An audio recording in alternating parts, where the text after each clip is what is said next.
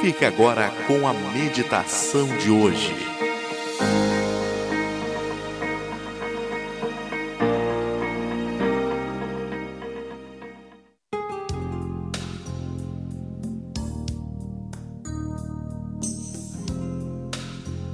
E na meditação de hoje a gente conversa sobre o amor e o significado da palavra amar. Você já tentou explicar a si ou a outros o que é amar? Definir amor perfeitamente em poucas palavras? Difícil, não é? O amor, apesar de concordarmos ser o sentimento mais nobre e importante em nossas vidas, parece complexo quando tentamos escolher palavras para defini-lo. As palavras ficam muito aquém, né? Redundantes, superficiais ou vazias. Certa vez, durante uma aula, uma aluna disse não compreender o que queria dizer com abram-se ao amor.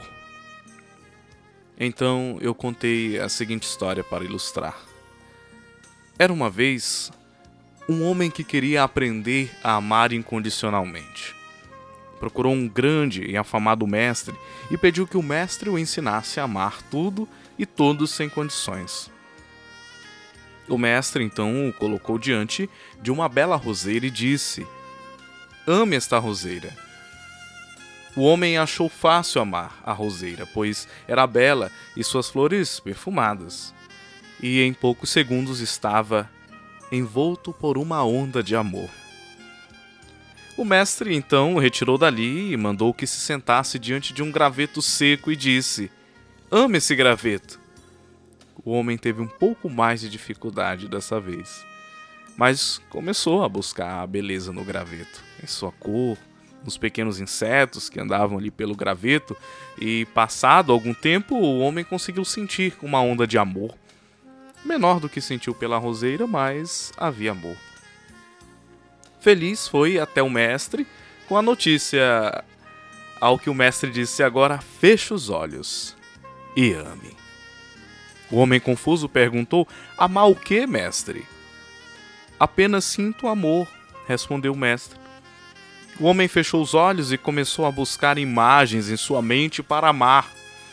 De repente, o mestre interrompeu: Pare! O que fazes? Estou buscando coisas para amar, mestre, respondeu o homem. O mestre então sentou-se ao lado do homem e finalmente disse: Enquanto buscares objetos ou pessoas que lhe despertem amor, não estará amando de fato.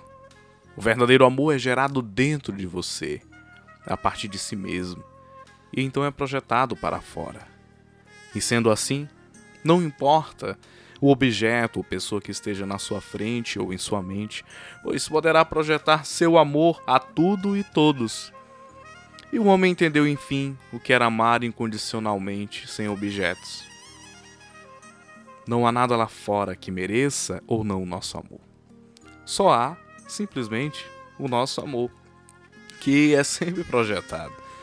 Enquanto esse estado amoroso não for encontrado, as pessoas vão sempre procurar lá fora o que lhes dê alegria ou satisfação e continuarão buscando outras pessoas que, ou põe aspas, que as façam felizes.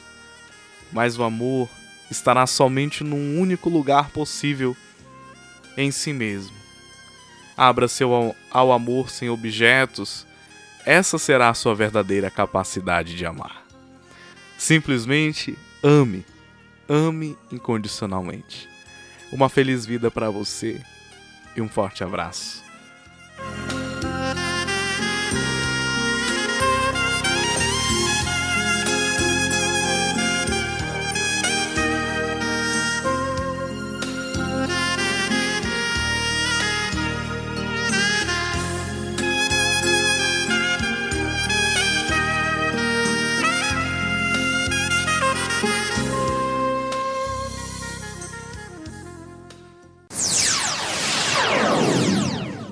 Antônio Victor.